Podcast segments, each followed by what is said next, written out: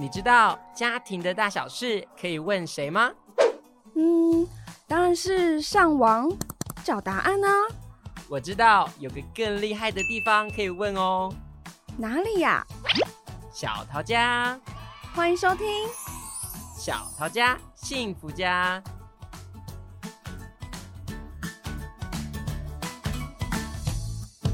Hello，各位听众朋友，大家好，我是陈文，欢迎收听小桃家幸福家，让我们一起为爱家加油，幸福家加温。本节目为为爱阅读陪伴幸福系列，让我们一起善用好书，替生活增加幸福氛围。各位爸爸妈妈们，听过素养吗？素养跟课纲到底有什么关系呢？您看过孩子的素养试题测验卷吗？素养能帮助孩子们在大环境的变化趋势中求职、求生存吗？在新课纲即将全面施行之际，我们能怎么帮助孩子培养素养，成为更成功的学习者呢？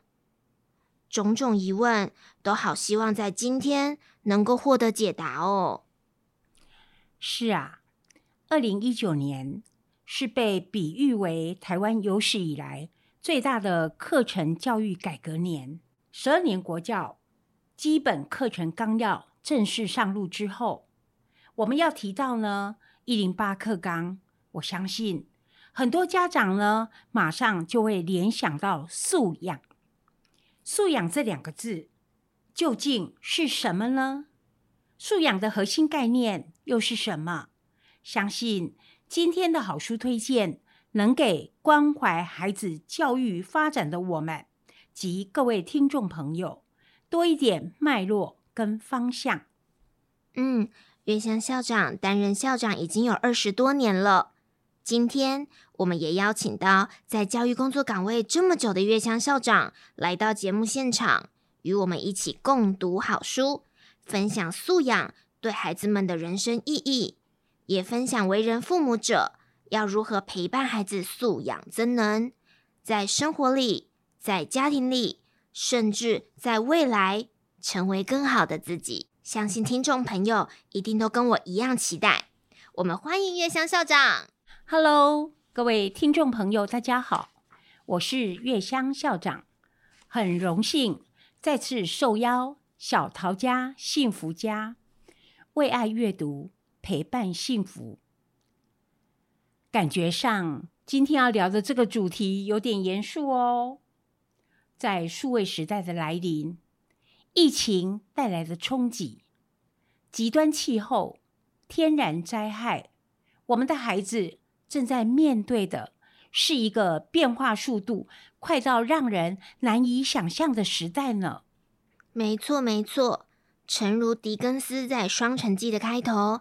这是一个光明的时代，也是一个黑暗的时代；这是一个最好的时代，也是一个最坏的时代；这是智慧的时代，也是愚蠢的时代；这是信仰的时期，也是怀疑的时期。看来每个时代都有正反面的论述，拿来描述后疫情时代，感觉也很贴切耶。现代社会呢，是一个资讯爆炸的时代。世界的变化速度也已经快到让人令你难以想象。我们未来需求的人才特质已不像过去一样。过往我们的学科知识也将不能满足去应付新时代潮流人才的需求。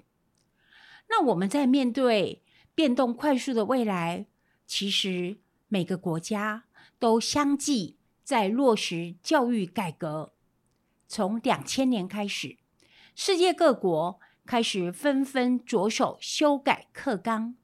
我们从新加坡的二十一世纪素养、芬兰的跨域素养，到澳洲的一般能力，等等等等。即便世界各国对教育改革的命名不一，但是啊。全球教育改革的大方向都是向着素养前进了。原来素养不只有台湾在提，看来世界各国都意识到素养是生活重要的能力。是的，每一个国家都希望透过素养能力的目标，培养出孩子们拥有数位素养，懂得构思、去创新、创造、整合、活化、运用所学的知识，并且能跨出学习领域的思考架构。学生们能够懂得拥有能力去解决自己所面对的问题，并且也能够成为与时俱进、终身学习的杰出人才。看来素养将应该是全球教改的新趋势。台湾在二零一九年也跟上世界的脚步，方向一致，毫不落后。而且啊，我们的新课纲愿景是成就每一个孩子，听起来超级壮阔哎。是啊，台湾呢斥资四百五十亿，准备期长达十年，参考欧盟、联合国教科文组织和经济合作暨发展组织 （OECD） 制定的“一零八课纲”，在这个学年度。已经全面上路。我们将素养当成课程的主轴，希望能够培养未来的孩子都能够成为终身学习者，让我们台湾的小朋友、台湾的学生都能够适性对待，也能够多元展能。哇哦，这听起来充满希望。那在全球都朝着素养的方向大刀阔斧推动教育改革的同时，这边啊，也想请问月香校长，在一零八新课纲中提到的素养究竟是什么？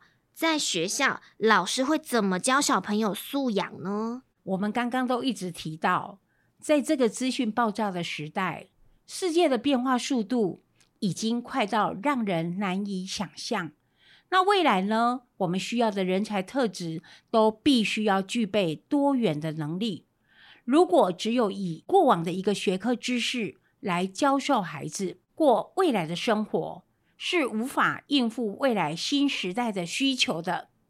所谓素养，根据国家教育研究院指出，核心素养是一个人为了适应现在生活及未来挑战所应具备的知识、能力和态度。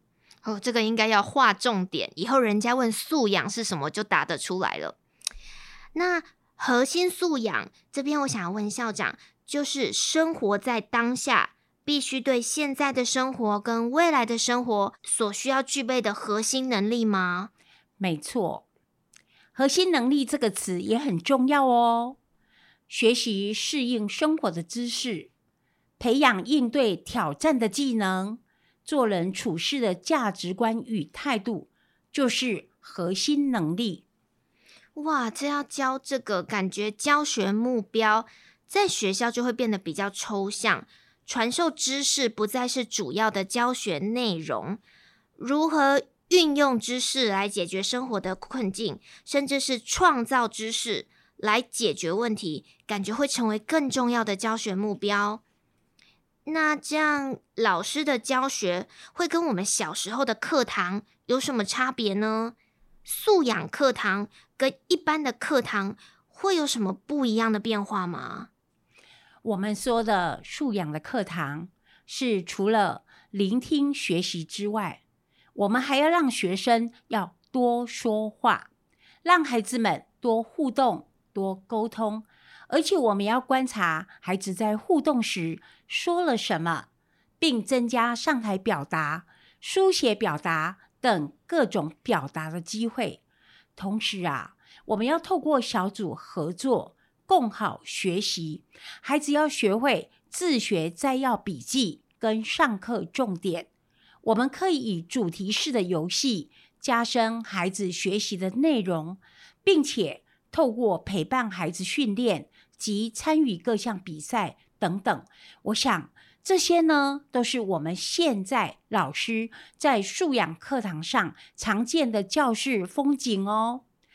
在这边，我推荐清华大学附小教师叶慧珍老师他所撰写的《一本书，叫做《素养小学堂》。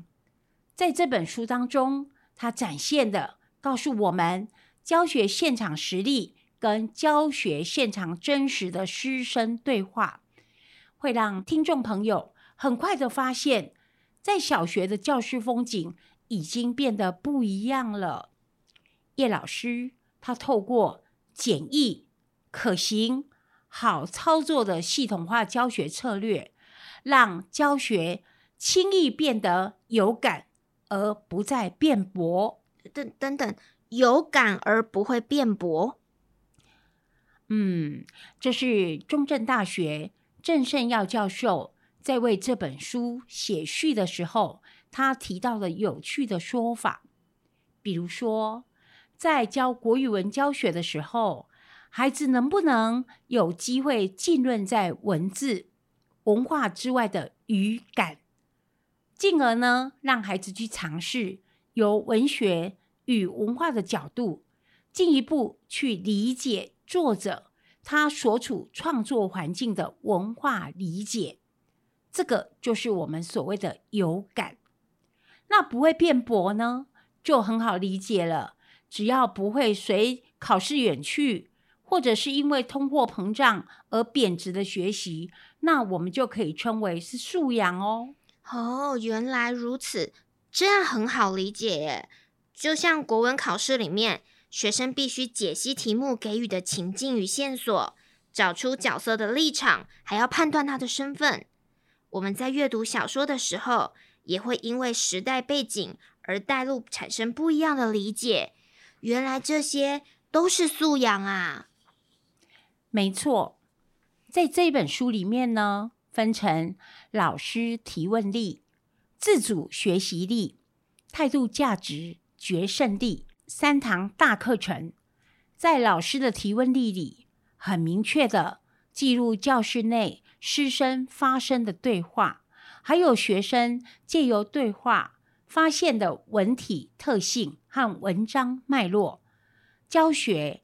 就成了双向互动的过程，而在语文课里面教导天空爱画画的新诗，就真的有一个绘画的活动，让孩子们画出火热的大太阳和灰黑的云朵，以操作体验文本，让孩子具象文字背后的意境。嗯。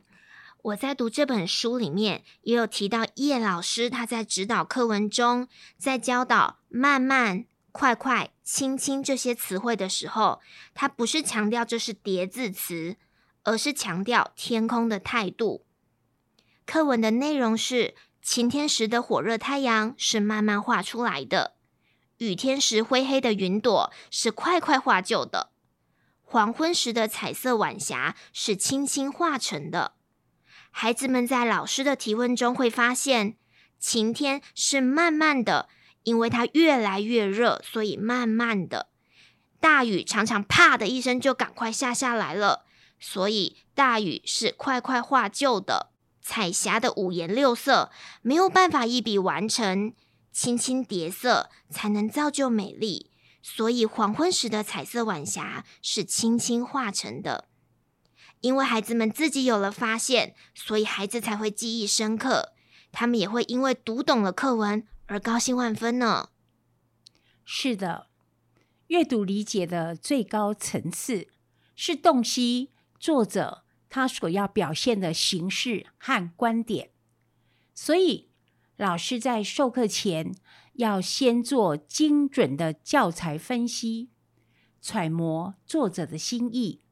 也要分析学生的起点行为，在每一节课筛选教学重点，这样才能引导孩子成为优质的读者。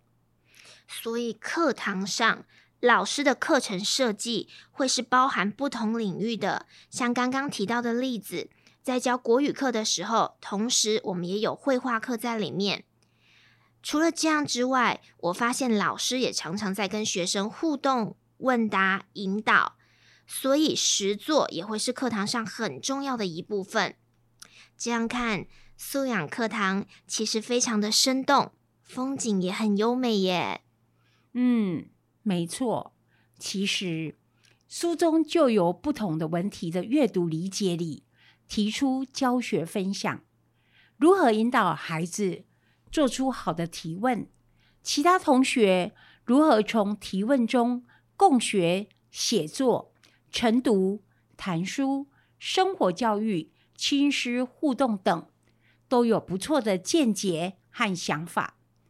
不只有呢，合适在教室阅读，也很适合爸爸妈妈们，尤其是听众朋友们一探究竟。我们具体了解一零八课纲的素养教育，会让教室看起来像是什么模样？我非常推荐大家来阅读。对，因为还提到生活教育，这真的蛮有趣的。因为素养就是要落实在生活之中。但在学校落实生活，感觉还是有一点点片面呢。孩子能真的在生活中或家庭中实践素养吗？在这里，我一定要特别的再一次的强调，其实教育包括学校教育、家庭教育和社会教育。孩子们的素养能力的培养，不是只有在学校。我相信。成文，你在家里从小的时候，爸爸妈妈也会教导你扫地、洗碗、擦桌子、晾衣服、整理环境、垃圾分类等等，是不是？那这些呢，都是素养能力的培养哦。让成文您在长大成家之后，懂得把家事处理得井井有条、整齐舒适，带给你现在。跟未来居家生活的贴心舒畅，所以素养能力的培养，除了在学校、家庭教育和社会教育，都占着很重要的比例跟角色与责任哦。嗯，原来素养能力的培养，在过去我们成长的家庭中，已经因为家教潜移默化而养成我们日常的生活习惯、态度、行为了。但我也很好奇，教师风景变成跨领域的授课，课堂强调师生的互动，那那考试要怎么考啊？我们常常会听到素养命题，这又是什么？考题真的会像传闻中这样漏漏等，阅读能力就可以决定考试分数吗？好，我来说明一下。从二零一九年一零八课纲正式上路之后，以素养导向为教育方针，素养题全名就叫做素养导向命题。那是一零八课纲针对素养导向教学而产生的命题方向。根据大考中心发布的《一零八新课纲与素养导向命题精进方向》。知识能力跟生活情境的整合运用，是我们在新课纲素养题的核心方针。那其中呢，有三大特点，为素养命题的核心价值。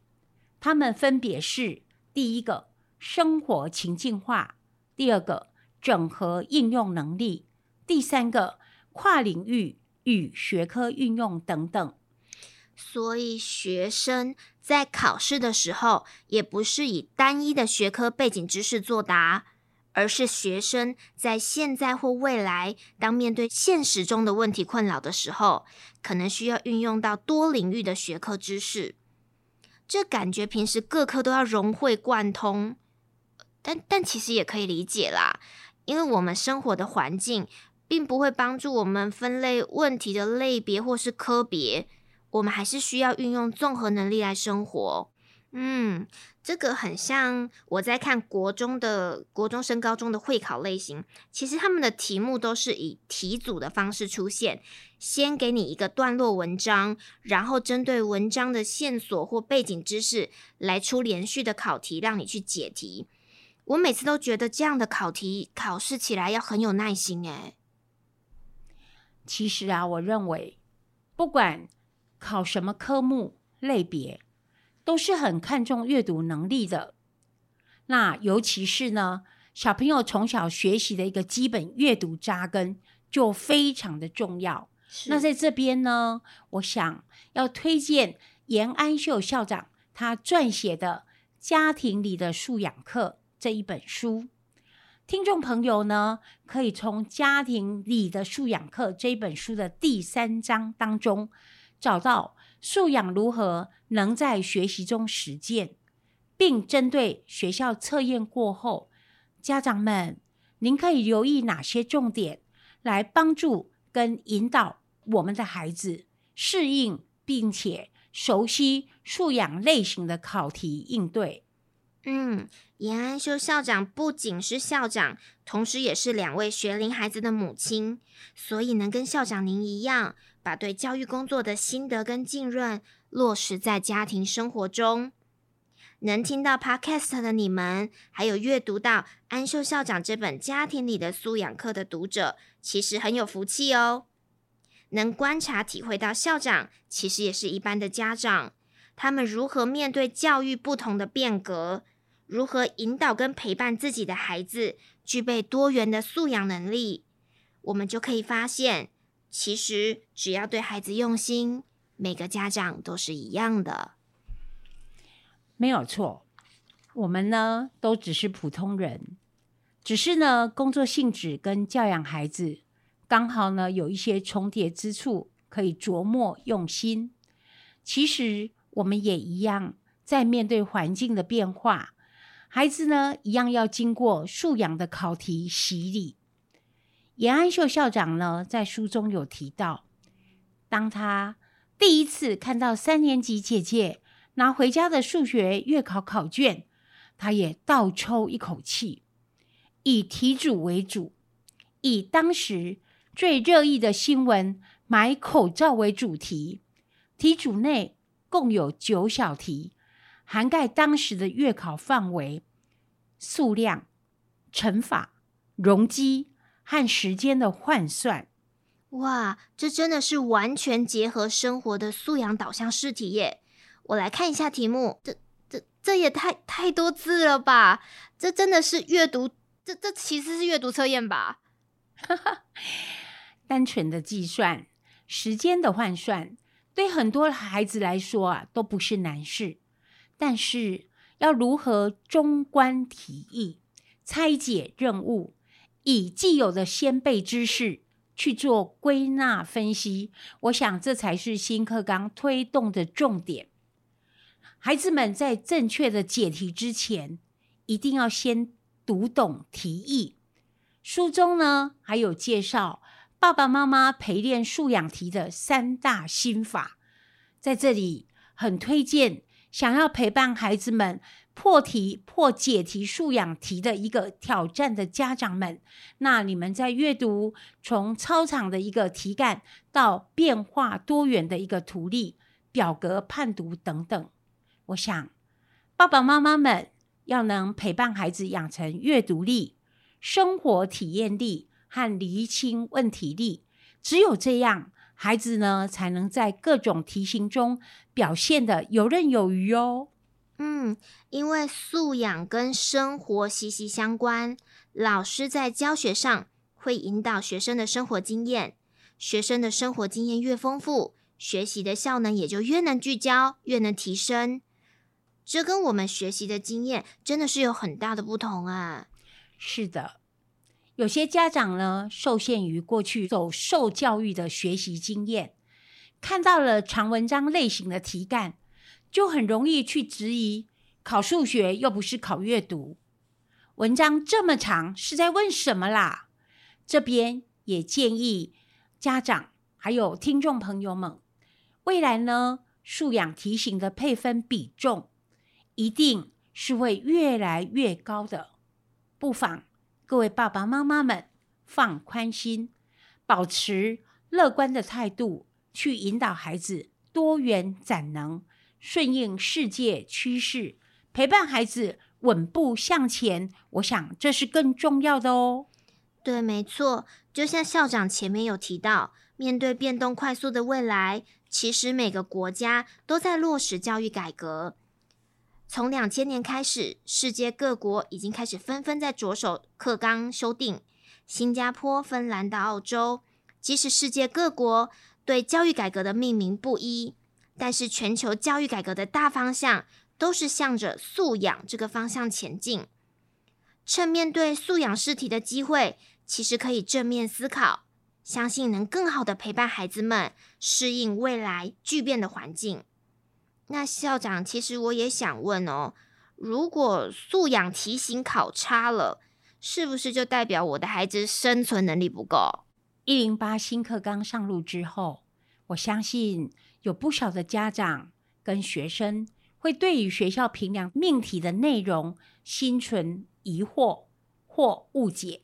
我们来思考一下，其实素养题就是应用题吗？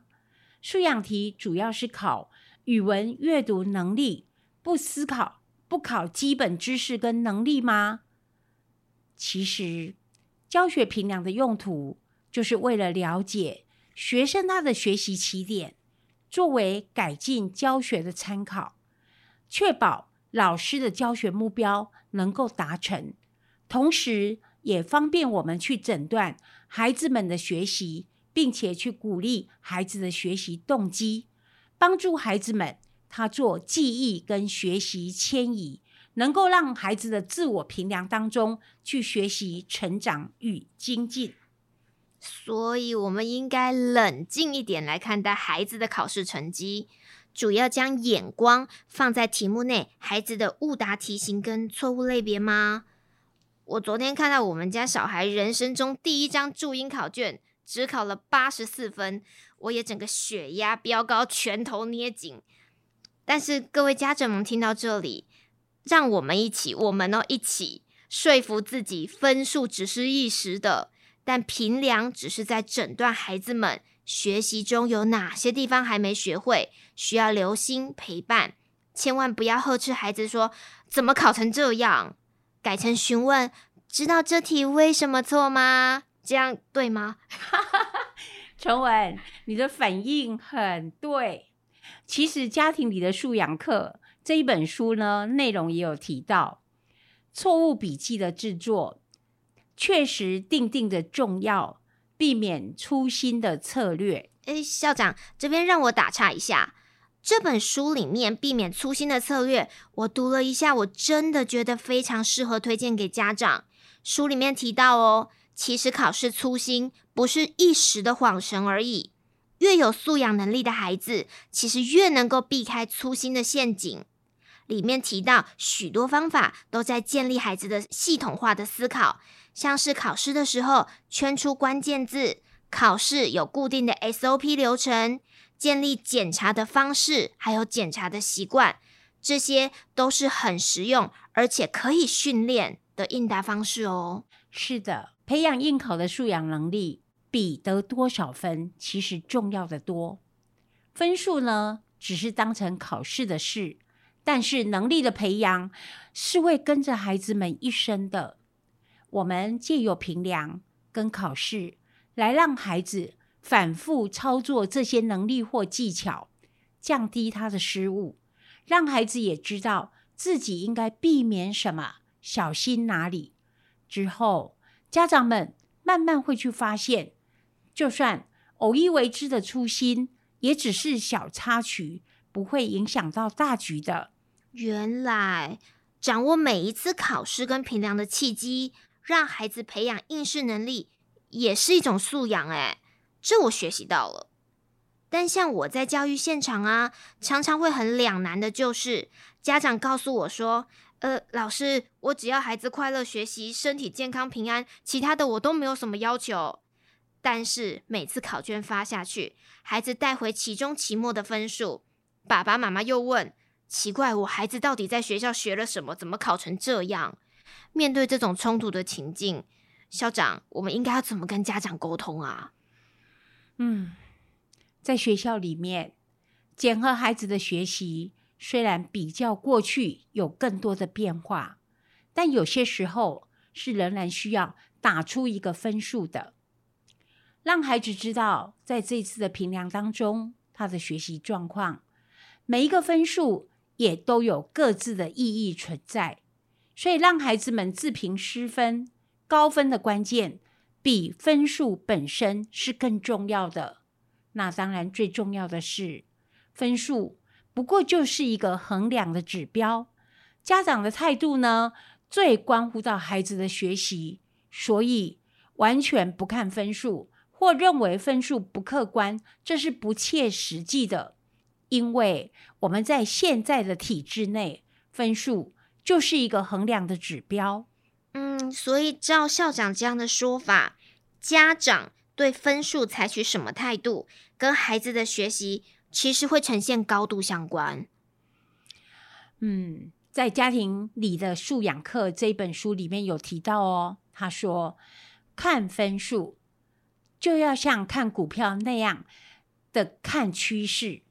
不要只有在意某一次的分数，而是要看孩子在整个学期或整个学年当中这一个科目的学习曲线的走势，也要了解失分的原因，了解孩子失分在哪里，为什么失分，该做什么样的补强，也让孩子试着总结学习经验。每一次考试之后，让孩子。对自己完成这个深度的评量，让孩子去产生了理解，我想这是非常重要的自我建构。真的耶！所以考试完，其实家长是有责任跟义务陪着孩子一起去检讨这一次的考试成效。是，人呐、啊，是一个经验的动物，我相信孩子也是。那与其说呢，我们让孩子本能的去累积经验，不如。由爸爸妈妈给点提示，然后我们一起讨论，让孩子透过自我对话后去做感觉、醒思、觉察。那在每一次考试之后呢，都有所修正。我想这样累积下来的，才是属于这个孩子他自己的一个独特学习的历程。哇！经由昨天握紧拳头、血压飙高之后，幸好今天有录到这一集 Podcast。感谢校长的分享。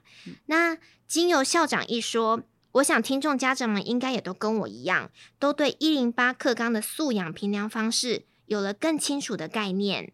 那在最后，我还想请问校长，在家里家长可以怎么做，让孩子成为具备素养能力的成功学习者呢？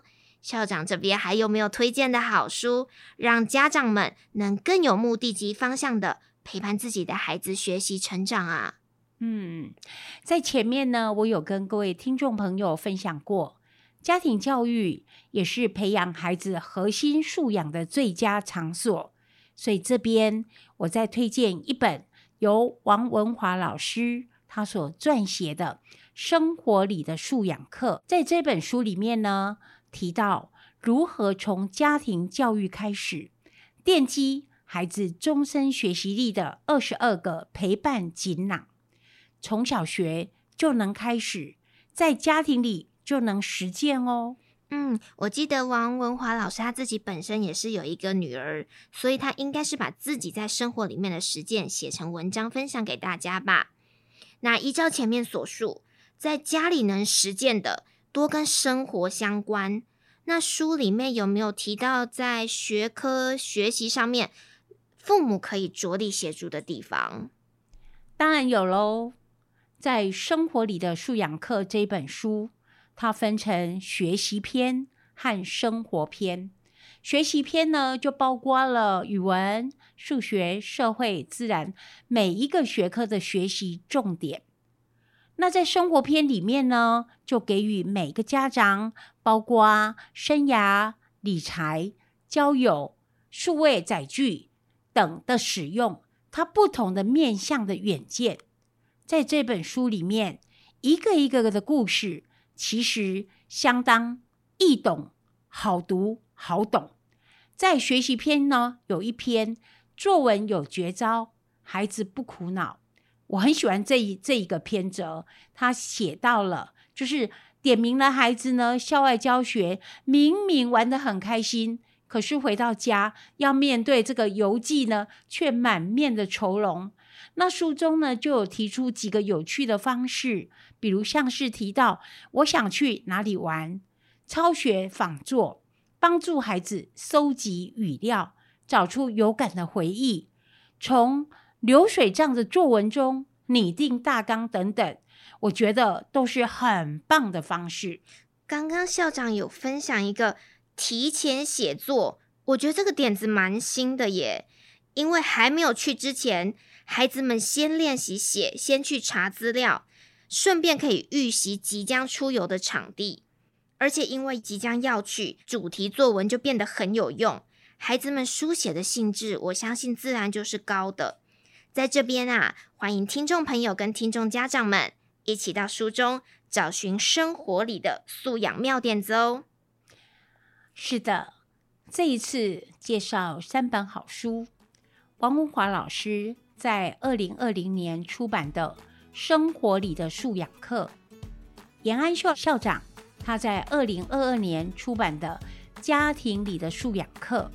以及叶慧珍老师在二零二二年出版的《素养小学堂》，这三本书都是以非常生活化的形式书写，推荐听众朋友们、所有的爸爸妈妈们，我们一起来阅读吧。嗯，为爱阅读陪伴幸福系列，邀请家长能给自己一杯茶的宁静时光，找本好书。让文字洗涤身心的疲惫与无助。